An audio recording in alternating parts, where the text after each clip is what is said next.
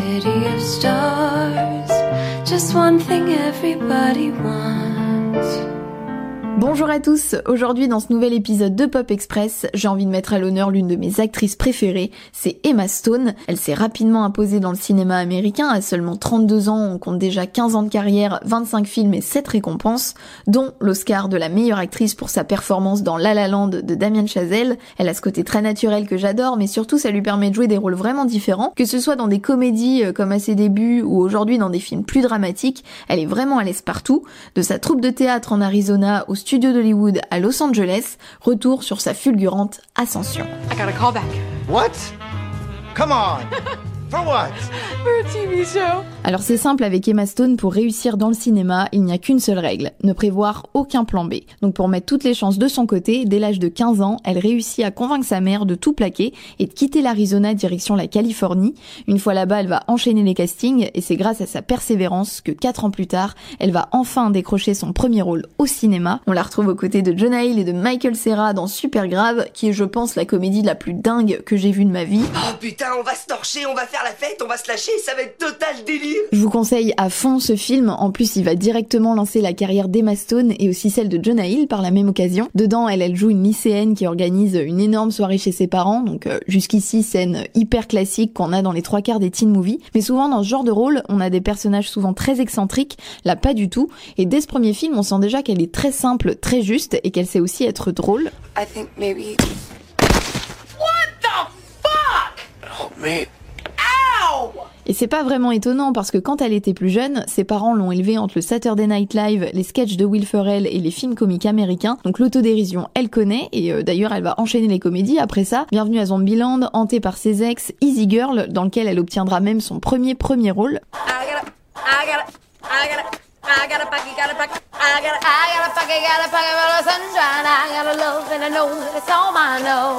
Non, là où les choses commencent à devenir plus sérieuses pour elle, c'est quand le réalisateur Tate Taylor lui propose de jouer la journaliste Skeeter dans son film La couleur des sentiments. Premier rôle dramatique pour Emma Stone, le film avait été plutôt bien accueilli à sa sortie en 2011. C'est l'adaptation du roman éponyme de Catherine Stockett qui dénonce les conditions des femmes domestiques afro-américaines dans le Mississippi pendant les années 60. Et dedans, le personnage d'Emma Stone décide d'écrire un livre pour faire témoigner ces femmes anonymement et pour qu'elles racontent leur quotidien, comme par exemple l'interdiction d'utiliser les mêmes toilettes que les blancs, ce qui est complètement scandaleux. Ces femmes noires élèvent des enfants blancs, mais elles n'ont pas le droit d'utiliser nos toilettes.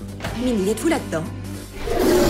Vous êtes renvoyés Et sur le moment, j'ai beaucoup aimé ce film, mais c'est vrai qu'on retrouve dedans un côté un peu édulcoré de ce qu'est le racisme, là où encore ces personnages noirs auraient besoin d'un blanc à leur côté pour se faire entendre, alors qu'en réalité, ils ont mené et ils mènent encore leur combat seuls année après année pour faire changer les choses. Et je trouve ça important d'avoir ce recul-là, même si dedans, en ce qui concerne Emma Stone, elle est toujours euh, hyper bienveillante et encore une fois très naturelle. Mais je pense quand même que le film qui a changé le plus de choses dans sa carrière, ça reste Birdman d'Alejandro González Inarritu. Dad, you are not doing this for the sake of art.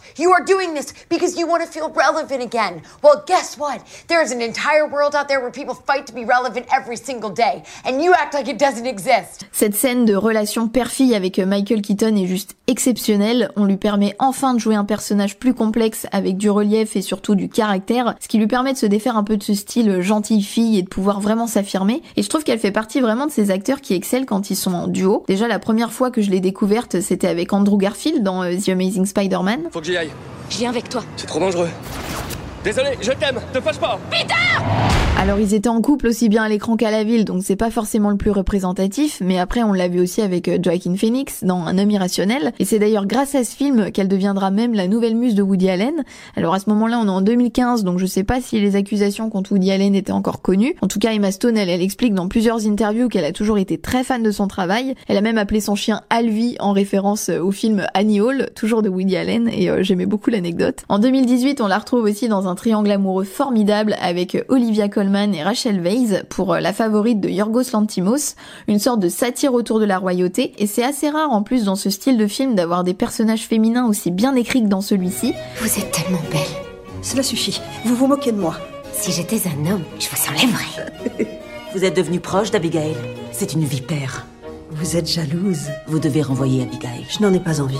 Mais évidemment, son plus fidèle partenaire, ça reste Ryan Gosling, et quelle chance vraiment, on va pas se mentir. En plus, ils commencent à bien se connaître maintenant entre Crazy Stupid Love, Gangster Squad et le grand La La Land de Damien Chazelle. Encore un autre gis pour Emma Stone, le film musical, et là encore, elle est parfaite. Bien que ce ne soit pas la meilleure chanteuse ni la meilleure danseuse, en tout cas, ça convenait complètement aux attentes de Damien Chazelle. Il voulait faire un film réaliste, naturel et spontané, et pour le coup, c'est vraiment réussi. Or it could be less than nothing. Good to know, so you agree. That's right. What a waste of a lovely night. Mais il faut croire que rien n'arrive par hasard, car si elle est aussi juste dans le rôle de Mia Dolan, jeune actrice qui rêve de faire carrière aux États-Unis dans le film, c'est parce que ça fait écho à ce qu'elle a pu vivre en débarquant d'Arizona, comme on l'a vu tout à l'heure. Beaucoup d'auditions, peu de résultats concluants et des apparitions dans des séries télé qui sont souvent coupées au montage. Et je trouve ça encore plus symbolique de gagner l'Oscar de la meilleure actrice sur ce rôle. Comme ça, la boucle est définitivement bouclée. Comme vous le remarquerez, je suis perchée sur de hauts talons.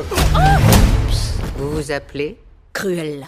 On pourra retrouver Emma Stone au cinéma, je l'espère, à partir du 26 mai si les salles réouvrent, et sinon sur Disney+, dans le rôle d'une méchante iconique de mon enfance, c'est Cruella d'enfer, rôle encore très différent, donc j'ai vraiment hâte de découvrir ça. Merci à tous ceux en tout cas qui écouteront cet épisode et qui le partageront, etc. Je compte sur vous. Encore merci, et surtout, prenez soin de vous, et à bientôt